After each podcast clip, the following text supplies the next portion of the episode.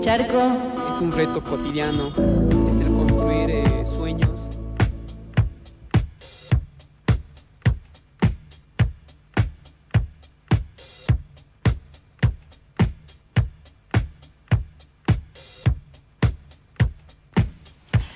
Tres minutos pasan de las nueve de la mañana, seguimos aquí en FM La Tribu, en Charco de Arena haciendo territorios posibles en este charco de arena que vamos a estar al aire hasta las 12 del mediodía y después siguen los programas aquí en vivo en la tribu y Ivani recién anunciábamos nomás que íbamos a estar en comunicación con Alfredo Cuellar, él es el papá de la China Cuellar asesinada en el penal de seis hace seis años, un poco más de seis años.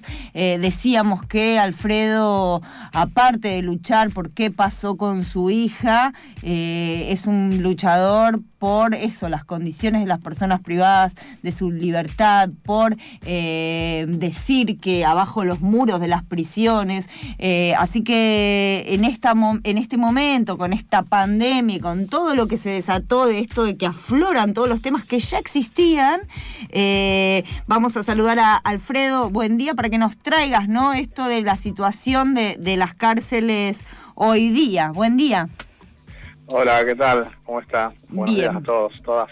Buen día. Alfredo, vos ibas a empezar un programa de radio acá en una radio comunitaria amiga y se desató la pandemia. Sí, la verdad, este, es un momento muy complicado que estamos pasando, no solamente en este país, yo creo que en gran parte del mundo. Esta pandemia afecta y está afectando a muchos sectores de la sociedad y bueno, dentro de todo eso también nosotros estamos ahí a ser también proclive a, contraer esta enfermedad. Y bueno, por, por muchos motivos también y por seguridad de cada uno, se ha logrado este, aplazar momentáneamente para poder salir al aire con un programa que realmente muy sorprendente para mí, muy sorpresivo, pero bueno, estamos ahí están ahí, en cualquier momento vas a ir ahí a, la radio, a la... Mm, ¿Es en la no, es en la colectiva? No, en, la, en la del IMPA. En Radio Semilla. Radio, Semilla. Eh, Alfredo, bueno, eso, vos estás eh, todo el tiempo, eso, en la lucha por las personas privadas de su libertad. Queríamos eso, tener eh, tus palabras porque... Eh, nada, en estos días estuvimos dando las noticias que, ya dábamos, ¿no? Del hacinamiento que existe en las, en, las, en las cárceles, en las violencias que hay del servicio penitenciario. ¿Cuál es la situación que sabés que, que, están ahí comunicando eh, las personas privadas de su libertad?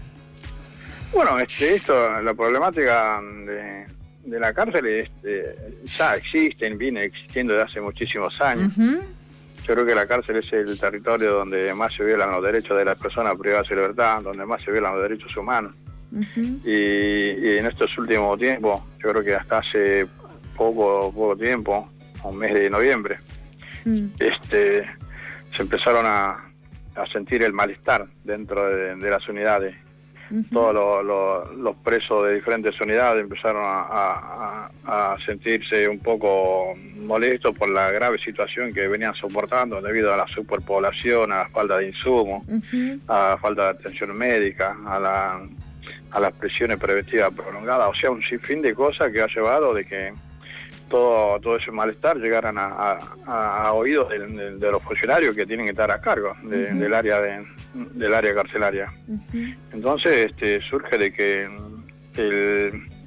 la Cámara de Casación eh, inicia una serie de investigaciones sobre la situación carcelaria y se dan con que la problemática era muy grave, o sea, había falencia por donde la mires, empezaron a llevar adelante eh, una especie de, ver cómo se puede paliar la, la problemática. Entonces convoca a, una reunión, ¿viste? junto con los poderes, junto con las organizaciones sociales, organizaciones de derechos humanos, para ver de qué manera este, poder empezar a, ver este, cómo se puede llegar a, a descomprimir la problemática. Hmm. Y una de, la- de- de- de las cosas fundamentales que se ha llevado adelante era eso, ¿viste? De, ver la verdadera situación, de ver chicos que ya estaban pasados de condena, que se habían condenado. Había mucho, muchas personas con causas armadas que no tenían ni por qué estar detenidos, pero estaban. Las mujeres en, en el estado que se encontraba, mujeres con hijos de 3, 4 años, mujeres embarazadas. O sea, era tremendo el problema que había que buscar la forma de descomprimir. Ujú. Entonces empezó a notar la falencia de- de- del- del Poder Judicial. Y esto ha llevado de que, bueno, había que empezar a, a ver de qué manera, de manera paulatina, empezar a, a darle los, los beneficios de, a la cual nosotros le llamamos arresto domiciliario o, Mm. o cualquier otro derecho que le, que le corresponda momentáneamente a todos los pibes que ya están en condiciones de, de salir en libertad. Pero a medida que se iba transitando lograr este, evitar que siga sucediendo esta problemática, aparece un nuevo enemigo. Claro. un enemigo que todo el mundo lo conocemos como el coronavirus, el Ujú. COVID-19. Ujú. Entonces es un problema mucho más grave de la que ya venía sucediendo. Claro. Y esto también ha llevado que también se, este, se vea la verdadera realidad de lo que es las cárceles. Las cárceles ni siquiera están en condiciones para albergar a los presos, eh, así como indica la Constitución Nacional, en su artículo 18, que dice que las cárceles tienen que ser sanas, limpias, y que el Estado tiene la obligación de proveerle todas las herramientas necesarias, ¿viste? Como para que puedan tener acceso a la, a la salud, al trabajo y a la educación. O sea, todas esas cosas que Sí. dicen en los papeles jamás se llevó adelante, jamás se, se- jamás jamás se realizó, simplemente era un papel escrito nada más, pero bueno, ahí a través de, de- de este nuevo problema que surge, se empiezan a dar cuenta que la cárcel es un lugar donde la vida, el sentimiento y la dignidad de la persona quedan supeditadas prácticamente a, a merced de los carceleros, porque son eso lo que en ningún momento tratan de, de llevar adelante una manera de, de, de, de preparar a la persona para que vuelva a sentarse tranquilamente a la sociedad. Entonces se dan cuenta de que el, el- el error gravísimo que cometió el Poder Judicial, que cometió el Estado, que cometió el sistema, está más que a la luz. Claro. Entonces, hubo- este, hoy empiezan a recorrer las cárceles diferentes organismos, diferentes actores que dicen que tienen que estar velando la integridad física de las personas, se dan cuenta que es un es, es caótico la situación. Es caótico porque no hay forma de decir de que están en condiciones de, de- de cumplir su- sus penas dentro de ese lugar deplorable para nosotros. Ujú. Y hubo protestas, ¿no? De, de- de casi de casi todos los servicios eh, de así de las personas privadas de su libertad, casi en todas las cárceles del país, ¿no? Por eso también ha llevado, porque la situación en la que se estaba viviendo también se ha llevado a que este, se arme un, eh, un plan de lucha Claro. entre los privados de su libertad, con el acompañamiento de, de los familiares desde el lado de afuera. Este, se ha llegado a, a- a movilizar hacia, el- hacia la gobernación en la ciudad de La Plata, Ujú. donde de alguna manera también nosotros los familiares pues, pretendíamos ser partícipes de una mesa de diálogo donde claramente se vio este, cómo lo discriminan una vez más, este, donde se ha llevado la, la reunión de diálogo, pero únicamente con, con sectores afines a ellos mismos.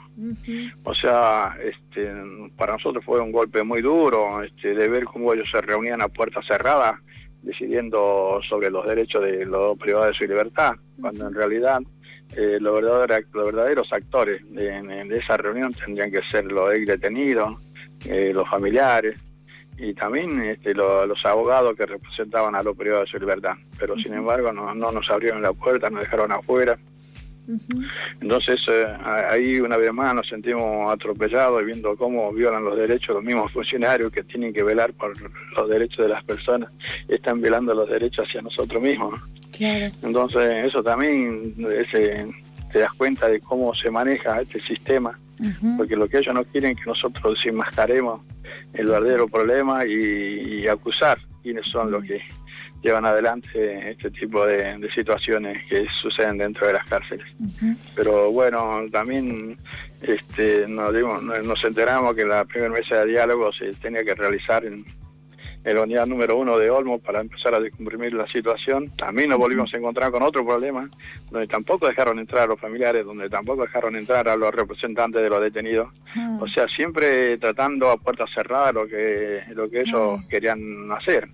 Y después mostrar a la opinión pública de que están trabajando ¿viste? en beneficio de los presos. O sea, todo una mentira total. Entonces eso ha llevado también que a través de, de todo eso se, se haya armado un grupo de familiares y presos Sí. referentes de diferentes penales para organizar un grupo a la cual se le ha, denomina- se le, se le ha denominado Grupo Sin Hambre, este, para que todos estemos de manera en conjunto empezando a ver de qué manera podemos plantear la problemática y que nos den un lugar de intervención en las reuniones. Claro. Sí, de Estamos participación. peleando para que de alguna manera sean oídos la verdadera voz del problema, porque la verdadera voz del problema son lo- los presos y los familiares que sufrimos constantemente el atropello. No eso que nunca pisaron ni siquiera la puerta de una comisaría y sin embargo quieren decidir sobre la problemática. O sea, no tienen idea. Son gente que, bueno, tendrán estudios, pero teóricamente saben mucho más que nosotros, pero en la práctica nosotros sabemos mucho más que eso. O sea, los problemas sabemos nosotros. Nosotros tenemos que estar actuando, tenemos que estar interviniendo, porque nosotros tenemos el conocimiento práctico de todo esto, de lo que es lo que está pasando. Es lo que pasa. Eso todo, eso todos los problemas que suceden dentro de las cárceles los salen a través nuestro, porque nosotros generalmente estamos denunciando los, los problemas, cuando ellos tienen que estar este, constantemente poniendo los ojos sobre los problemas. Sí, una, Los problemas los saben porque nosotros se las llevamos, se las hacemos saber.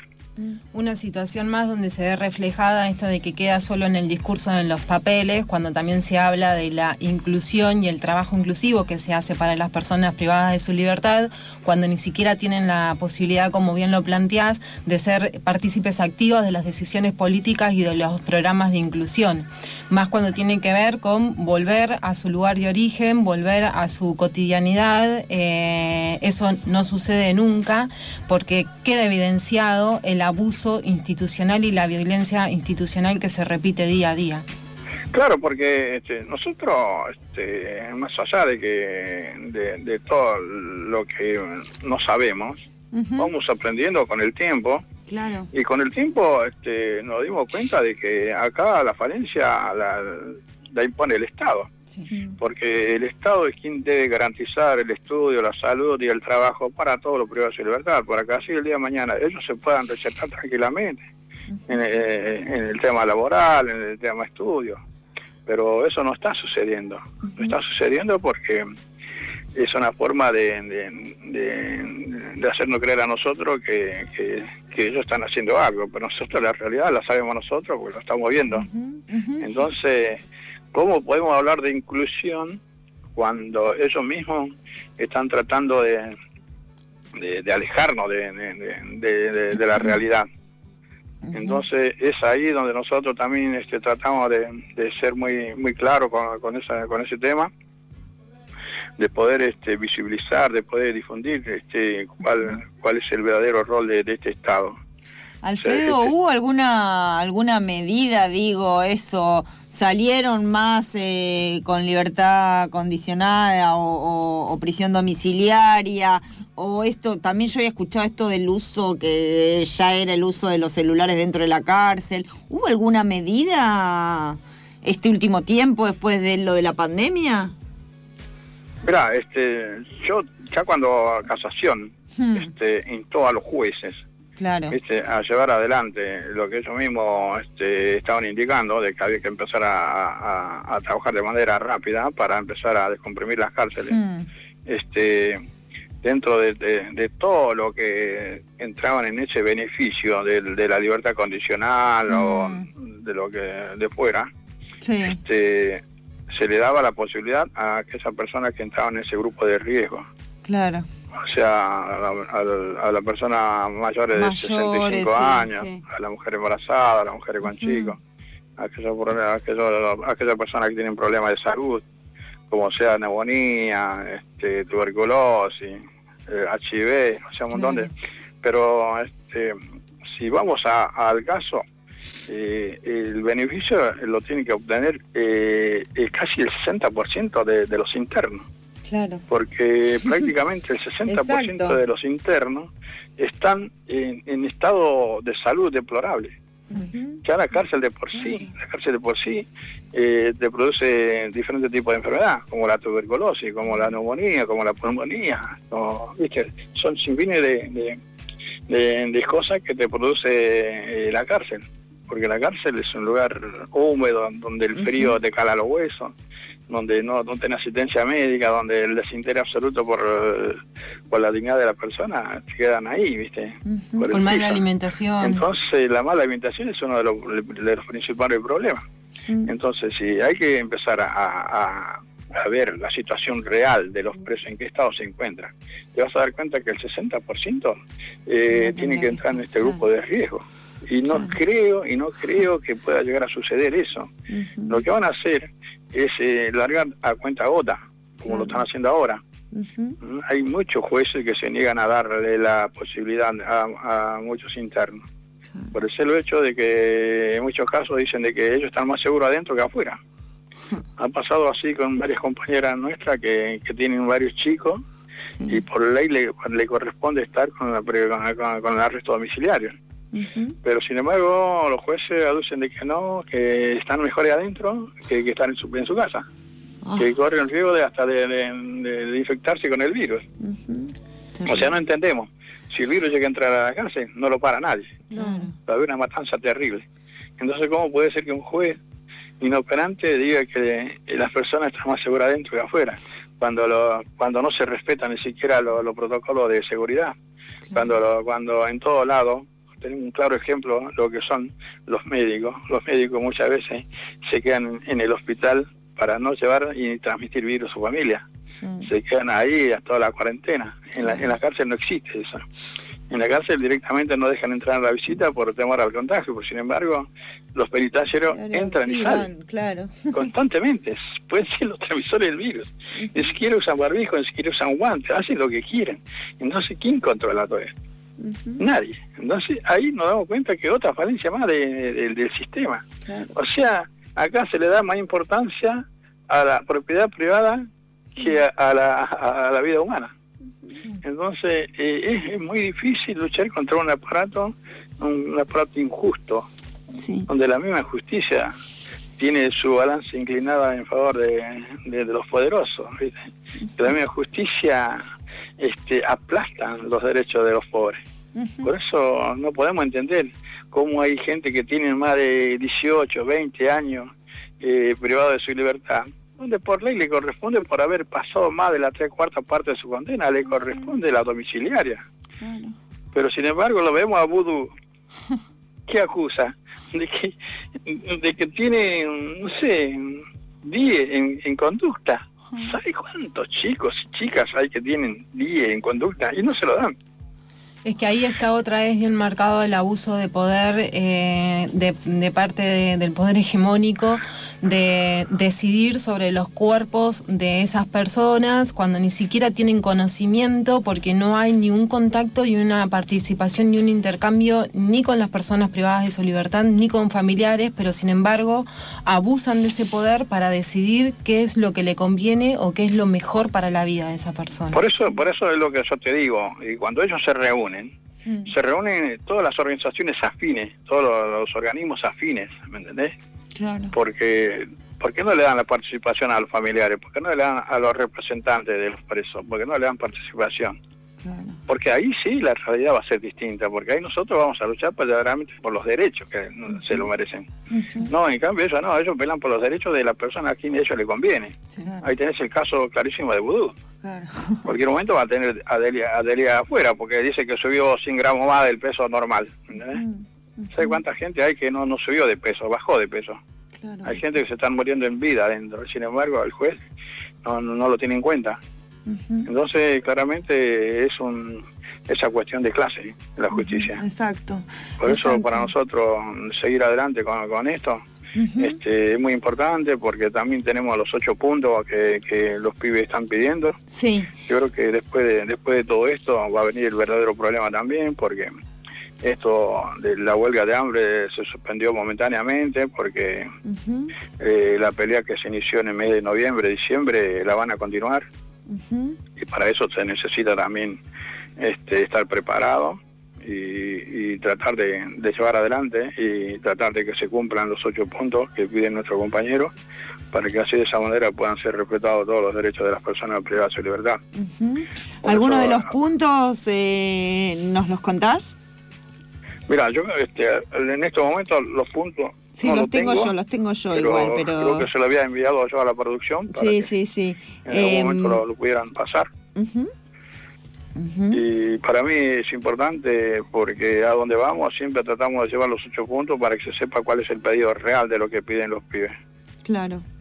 Claro que sí. Eh, Alfredo, te queremos agradecer esta comunicación con FM La Tribu. Acá los voy a intentar eh, resumir eh, porque son, son ocho puntos, los podemos publicar después, son ocho puntos bien detallados de todo el pedido, pero bueno, es eso, ¿no? Es como una vida digna, o sea, como que es imposible estando privados de su libertad, pero hay que, que denunciar todo esto que nos estás diciendo, ¿no?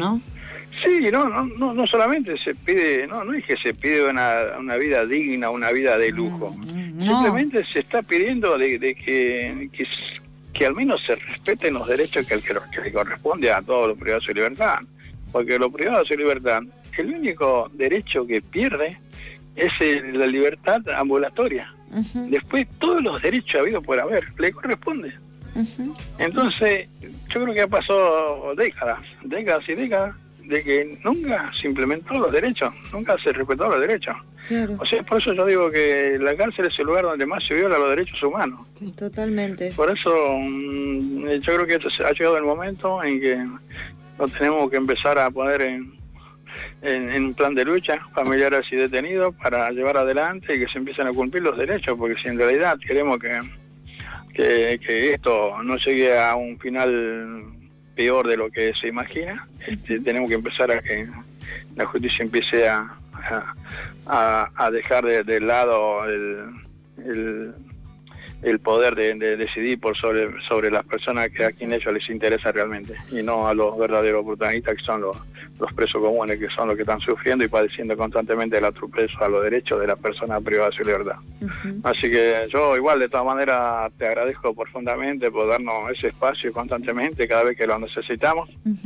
Y al mismo tiempo también este, déjame enviarle un saludo muy grande para todas las familias del Grupo Sin Hambre, quienes son los, únicos protagonistas de esta lucha, que una lucha de pareja que la están llevando, pero realmente es para mí es muy importante también ser participe de, ese grupo porque es ahí donde estamos peleando con lealtad y con mucho compromiso para que el día de mañana todos los privados de su libertad tenga lo que realmente se merece, el derecho que el, derecho que le corresponde. Así que les agradecido profundamente a todos ustedes y como siempre decimos los lugares donde vamos, abajo los muros de las prisiones y ni una menos en las cárceles también. Abrazo. Era Alfredo Cuellar, el papá de la China Cuellar, asesinada en el servicio penitenciario hace más de eh, seis años. Y, aquí, aquí con eh, el reclamo de este grupo sin hambre de por la situación de las personas privadas de su libertad. En cada grito contra la opresión está su sello. La China vive en cada uno de ellos. Vive en el repudio cuando el tirano está al mando. Respeto a quien vivió y murió luchando. En cada grito contra la opresión está su sello. La China vive en cada uno de ellos. Vive en el repudio cuando el tirano está al mando. Respeto a quien vivió y murió luchando. Juventud en plenitud, 17 años, al daño colateral lo enfrentó con actitud. La pasión fue quien marcó sus glorias y penurias. La China es hija de la ciudad de la furia. La China es deportes, laburo y lealtad. Lo saben en la murga, los verdes de Montserrat. Vive intensamente y eso trae problemas. A quien no se acostumbra a las miserias del sistema. A una edad temprana, la China cae en cana. Conoció el hambre, la tortura y la macana. Vio que el infierno también está en la tierra si el alma es libre, los barrotes son anécdotas, pero tan déspota es el total de un paquete de medidas sin discusión siniestra. El individualismo era la regla más perversa y ella les demostró que la unión hacía fuerza. En cada grito contra la opresión está su sello. La China vive en cada uno de ellos. Vive en el repudio cuando el tirano está al mando. Respeto a quien vivió y murió luchando. En cada grito contra la opresión está su sello. La China vive en cada uno de ellos mando. Respeto a quien vivió y murió luchando. Lucha por alguien en la tierra de nadie y nunca se permitió naturalizar la barbarie despojada de prejuicios y de toda codicia. El servicio no toleraba su sed de justicia. Salvajismo paraliza, pero ella no era de esas. Su lealtad y nobleza le traían más palizas. Sabía sus derechos y eso era imperdonable. Y buscaban en vano quebrantar lo inquebrantable. La China da batalla, la China no se calla. La China no permite que se pasen de la raya. Torturas, violaciones, pleno siglo XXI. Esto pasa hoy a diario y el escándalo es nulo no lo aceptaba. La China nació digna y el que no se rompe paga. Esa fue la consigna. Su padre recibió un mensaje, es una interna. A la China la mataron, la China ya se eterna. En cada grito contra la opresión está su sello. La China vive en cada uno de ellos. Vive en el repudio cuando el tirano está al mando. Respeto a quien vivió y murió luchando. En cada grito contra la opresión está su sello. La China vive en cada uno de ellos.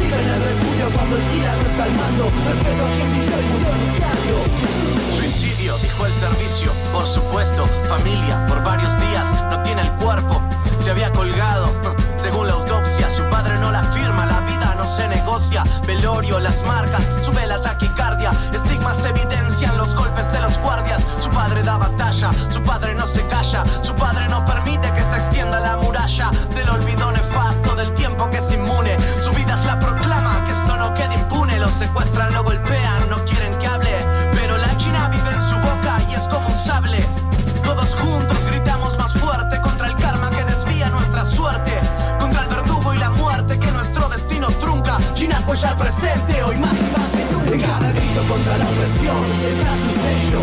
La China vive en cada uno de ellos. Vive en el repudio cuando el tirano está al mando. Respeto a quien vivió y murió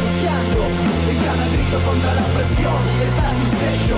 La China vive en cada uno de ellos. Vive en el repudio cuando el tirano está al mando. Respeto a quien vivió y murió luchando. En cada grito contra la contra este sistema represor. La China vive en cada uno de ellos. Que. En cada grito contra la opresión está su sello. La China vive en cada uno de ellos. Vive en el repudio cuando el tirano está al mando. Respeto a quien vivió y murió luchando. En cada grito contra la opresión está su sello.